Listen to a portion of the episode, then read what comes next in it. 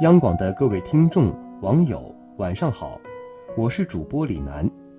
生活中总有一些人喜欢不懂装懂，可怕的是装着装着连自己都信了，以为真的懂了，然后毫不谦虚，听不见他人观点，自顾自的以为活得狭隘且自大。今天我想跟大家分享一篇文章：你现在吃过的亏，是以前。装过的懂，在求职节目《非你莫属》中，活捉一个装懂姑娘。法学专业的小蔡刚毕业，上台寻求法务助理的工作。凭着宜人的形象、谈吐和台风，一上场就获好感。进入正题后，主持人问他如何理解“法律不能使人人平等，但人人在法律面前平等”这句话。小蔡毫不客气。开口就答，法律就是帮助弱势方和强势方有一个基本的对等。人力资源专家紧急叫停，以事实为依据，以法律为准绳，在法律面前人人平等，这是起码的认知。专家觉得法律生不该说出这样的话，提醒小蔡要严谨。主持人又抛出了一道情景题。假如嘉宾上台表演双节棍而受伤，要告栏目组，请问我有没有责任？小蔡又毫不客气，开口就答：如果你提醒过嘉宾有风险，要量力而为，就没责任；不提醒的话，有百分之四十的责任。嘉宾又听不下去，才刚提醒完你要严谨，你张嘴就百分之四十，这属于无因管理。栏目组要对所有人的安全负责。经过两轮下来，嘉宾、专家和主持人一致认为，小蔡专业不扎实，说话漏洞多，不适合做法务，建议他转行。在小蔡身上，自信的表述和不经的学艺所构筑的反差感，栩栩如生地符合了我心中对装懂的定义。一是。毫不谦虚，二是自以为懂。看完这段，我有很多感触点。从装懂者的角度，如果专业知识过硬的话，工资起点会高很多；如果谦虚承认不确定的话，给人印象更好，也可能获得指教。从明眼人的角度，当装懂者侃侃而谈时，懂理论、通实践的人。一眼就能看穿你的知识结构和学习习惯，揭不揭穿看人家心情。从旁观者的角度，不要被装懂者自信的态度、唬人的数据、高深的字眼所镇住，运用逻辑和知识去分析，不被牵着鼻子走。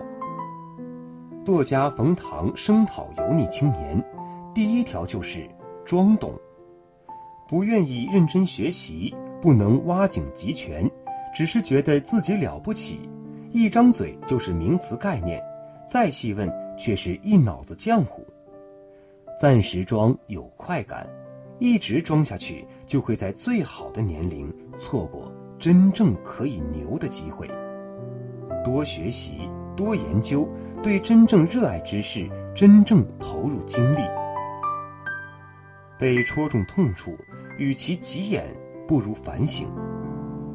我和身边很多人多为不同程度上的装懂者，接触过一些追风口青年，谈话内容高频穿插云、大、物、移、智，云计算、大数据、物联网、移动互联网、智慧城市，开口无人，闭口新零售，爱用高级而唬人的概念词汇以标榜专业度。结果，往细一问，大部分连新词都解释不清楚，懂得还没我多。如何避免成为一个装懂之人？首先就是做到不懂就问，也别装懂。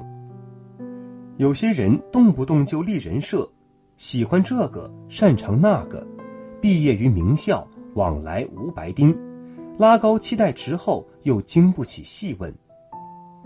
我见过越懂的人越谦虚，发表看法之前会带句“不知道我的理解对不对”的前缀，配句“不对的地方还请指正”的后缀，中间的表述不卖弄，能通俗而准确的让外行人听得懂，让内行人也挑不出错。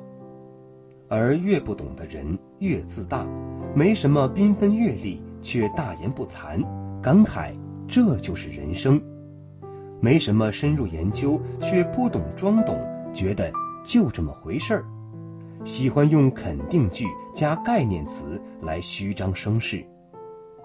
对于不懂的东西，侃侃而谈，简直把自己不懂的事儿昭告天下。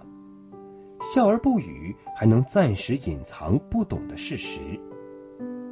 谦虚诚实的承认自己的不确定，比不懂装懂强太多了。还能趁别人好为人师时，张开毛孔学习一番。另外，就是要养成弄懂的脑回路。